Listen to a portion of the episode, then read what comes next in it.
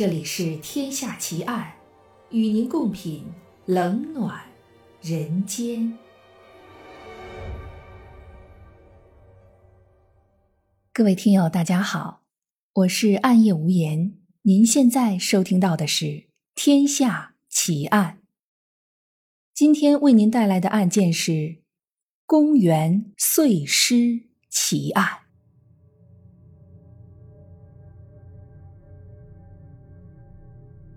发生在一九九六年的南大碎尸案，成为了我国著名的未解悬案之一。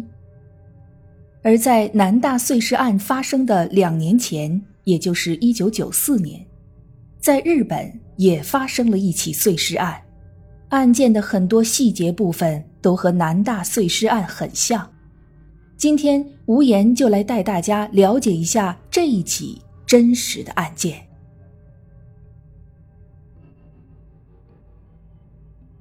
在日本东京西郊的吉祥寺附近，有一个名叫景之头的公园。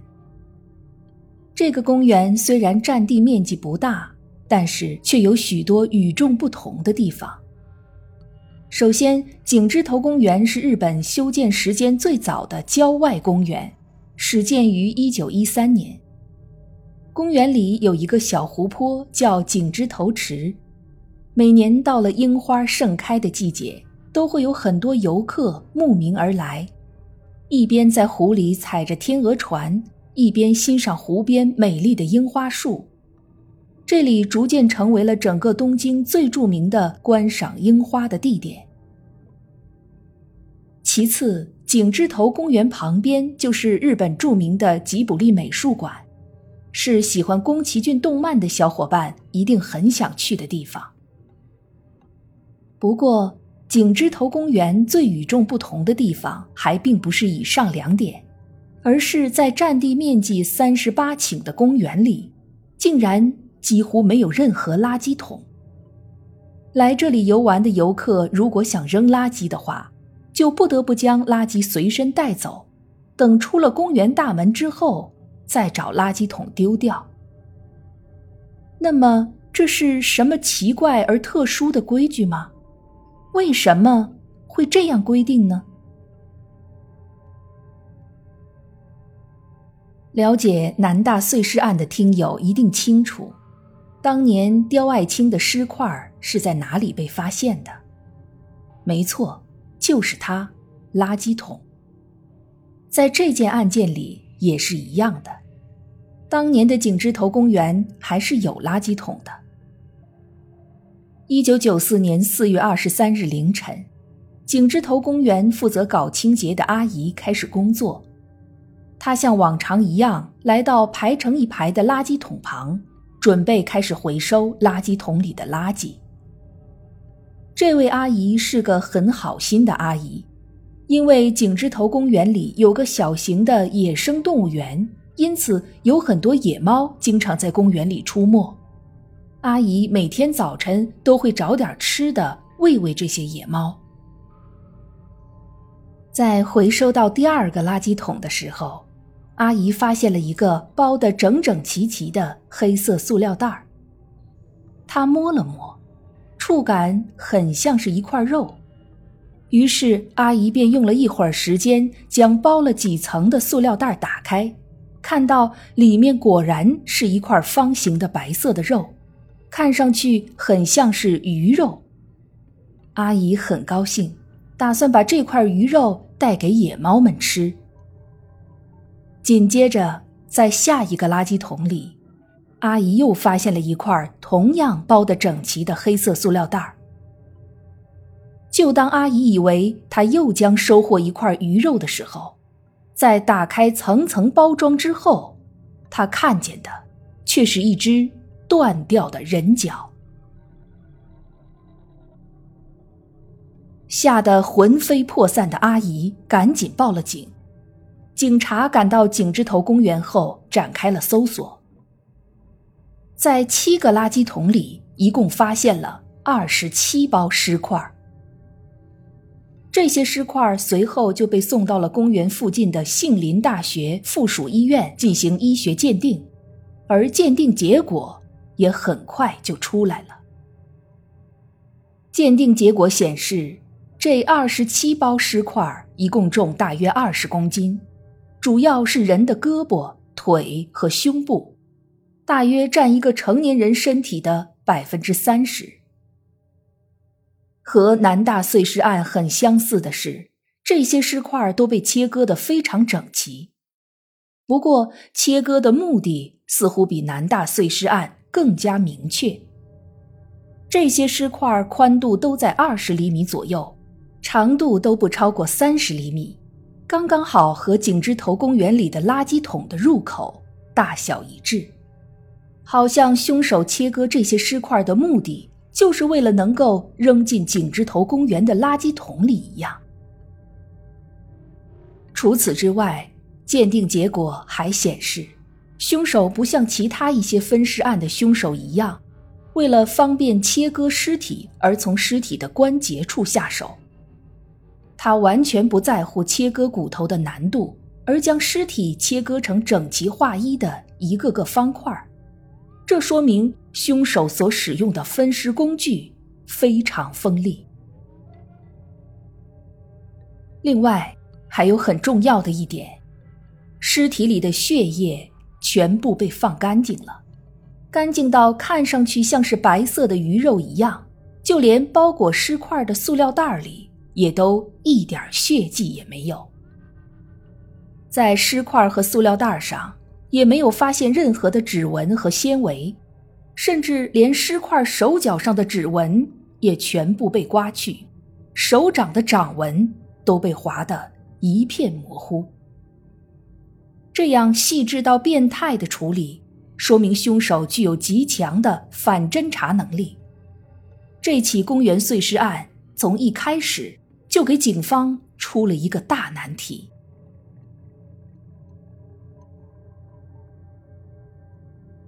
要想侦破这样的案件，首先就要确定死者的身份。然而，警方始终没有找到死者尸体其他百分之七十的部分，包括死者的头颅，他们就好像人间蒸发了一样。好在当时 DNA 鉴定技术已经在刑侦工作中开始应用，警方很快发现一位失踪的建筑师川村成一的 DNA 与尸块的 DNA 一致。不过，川村成一在失踪前最后一次被人看见是在四月二十一日的晚上，而尸块则是四月二十三日凌晨在景之头公园被发现的，中间仅仅间隔了大约三十个小时的时间。在这样短短的时间内杀人、分尸、弃尸，究竟是什么样的人才能做到呢？日本警方也怀着这样的疑惑，开始了对案件马不停蹄的调查。在调查的过程中，警方主要有以下几个方向：第一，是否有可能是车祸肇事后处理掉受害者的尸体？在四月二十一日晚上，川村成一为了庆祝同事升职，和几个朋友在高田马场附近喝酒唱卡拉 OK。十一点左右和朋友在新宿地铁站分开，之后就失去了行踪。根据住在景之头公园附近的居民提供线索说，听到当天晚上有发生车祸的碰撞声，不过警方在那天晚上并没有接到车祸的报警电话。会不会是醉酒的川村成一因遇到车祸被撞身亡？然后肇事者没有报警，反而是偷偷的将尸体处理掉了呢。不过这个方向很快就被否定了，因为根据法医的鉴定，在找到的川村成一的尸块上，没有任何遭到车祸撞击或者剐蹭的痕迹。第二，包裹尸块的方式很特殊。是先用有孔洞的塑料袋包两层，然后再用黑色的塑料袋包两层。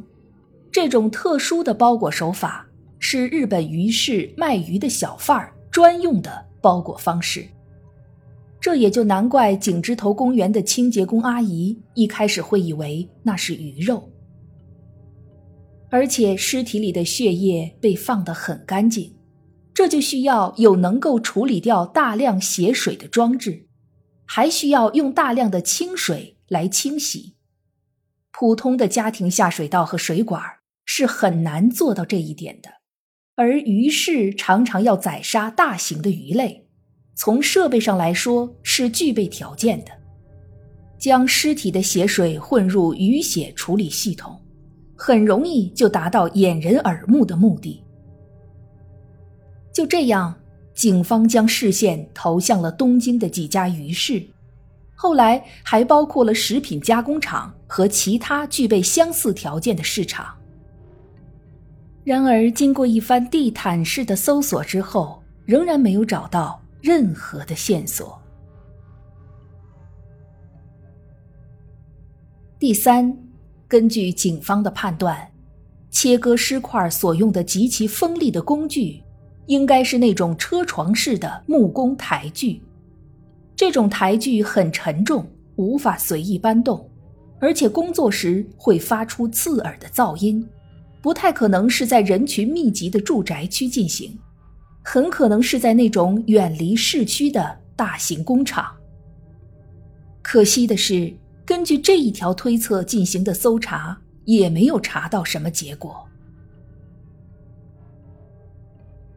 第四，还有一种可能是和我们之前讲到过的日本的一个邪教组织奥姆真理教有关。一九九四年正是奥姆真理教最盛行的时候。整个日本的信徒已经达到了一万人。我们在第五十八集里讲过，奥姆真理教曾经用过杀人的方法对付那些反对他们的人，并将这种行为称之为“收回灵魂”。有人说，川村诚一夫妇曾经加入过奥姆真理教，但后来后悔了，想要退出。奥姆真理教是不能容忍这种背叛行为的。很可能是他们处理掉了川村诚一。不过，警方没有在川村诚一的家里发现任何和奥姆真理教有关的东西。川村诚一的家人也确认，他们和奥姆真理教从无瓜葛。事情发生的第二年，也就是一九九五年，震惊世界的东京地铁沙林毒气案发生之后。奥姆真理教被警方一举击溃，警方也没有在教团里找到任何和碎尸案有关的蛛丝马迹。之后也没有任何一个脱教的信徒谈起过这件事儿。看起来，这应该只是一个猜测而已。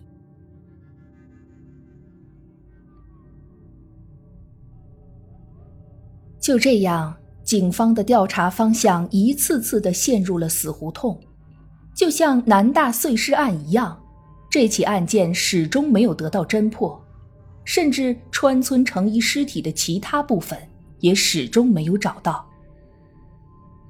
到了二零零九年的四月二十三日，按照日本当时的法律规定，这起井之头公园碎尸案已经到了十五年的追诉时效，也就是说。在这之后，即使再发现了凶手，也无法对他追究法律责任了。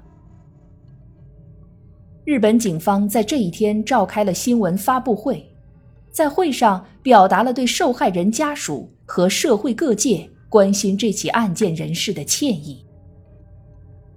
相比之下，我国警方已经宣布，南大碎尸案不受追诉时效的限制，永远拥有。追诉的权利。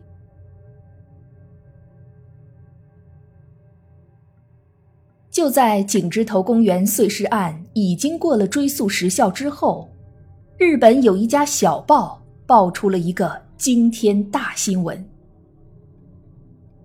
新闻说，当年碎尸案发生的时候，有一个靠摆小摊儿为生的小商贩生活在井之头公园附近。他当年摆小摊儿的时候，曾经和一些人因为争地盘而发生过争执，闹得非常不愉快。之后，他就发现，经常有一些来历不明的人在他的摊床附近转悠，这些人看上去好像在监视他，这让他觉得很不舒服。这条新闻猜测，这些人有可能是黑社会组织成员，也有可能是某个神秘的外国间谍组织，因为这位小商贩无意中卷进了他们的势力范围。所以才会受到监视。小商贩开始有点害怕起来，他有好几天没有出摊儿，躲在家里避避风头。而就在这几天里，他看到了电视新闻关于景之头公园碎尸案的报道。当他看到电视上被害人川村成一的照片时，他立刻出了一身冷汗。照片上这个戴着眼镜的中年男子，竟然和他自己长得十分相似。多年以后，这个小商贩接受报纸记者的采访时说，自己当年在景芝头公园附近出没，而川村成一的家就住在附近不远，经常有陌生人对着他叫川村的名字向他打招呼。当时他并没有在意，事后仔细一想，也许自己和川村真的长得太像了，像到什么程度呢？像到那些想杀了他的人，在夜半时分以为醉酒回家的川村成一就是他，从而将无辜的川村抓走、杀害，并分尸。这份小报将这条新闻讲得绘声绘色。可惜的是，这起案件已经过了追诉时效，警方不会再循着这条线索追查下去了。而且，这条新闻的真实性究竟有几分也很难说。毕竟，小报记者为了吸引眼球而捏造报道的事件也不是没发生过。不过，这条新闻倒是提供了一种可能性很高的猜测：当年警方就是无法找到川村成一被害的原因。凶手作案的动机到底是什么呢？川村成一既没有仇人，也没有欠债，更没有什么情感瓜葛，一个平淡无奇的普通人，究竟是为了什么惹上了杀身之祸的呢？会不会真的像那个小商贩所说的，川村成一的死其实是因为他长得太像某个人了，从而被无辜误杀的呢？可惜这些问题是没有答案的。在这起井直头公园碎尸案中，没有找到被害人全部的尸体，不知道凶手行凶的动机。找不到任何可以证明凶手身份的证据，无法确认凶案发生的地点，也无法确认被害人死去的具体时间。也就是说，检控方无法将这起犯罪行为规则给任何一个团体和个人。这样的犯罪通常被称为完全犯罪。距离案发已经整整过去了二十六年，这起完全犯罪也成了一个悬案。美丽的景芝头公园早已经恢复了宁静，唯一显出不太一样的地方，也许就是这个偌大的公园里几乎找不到垃圾桶了吧。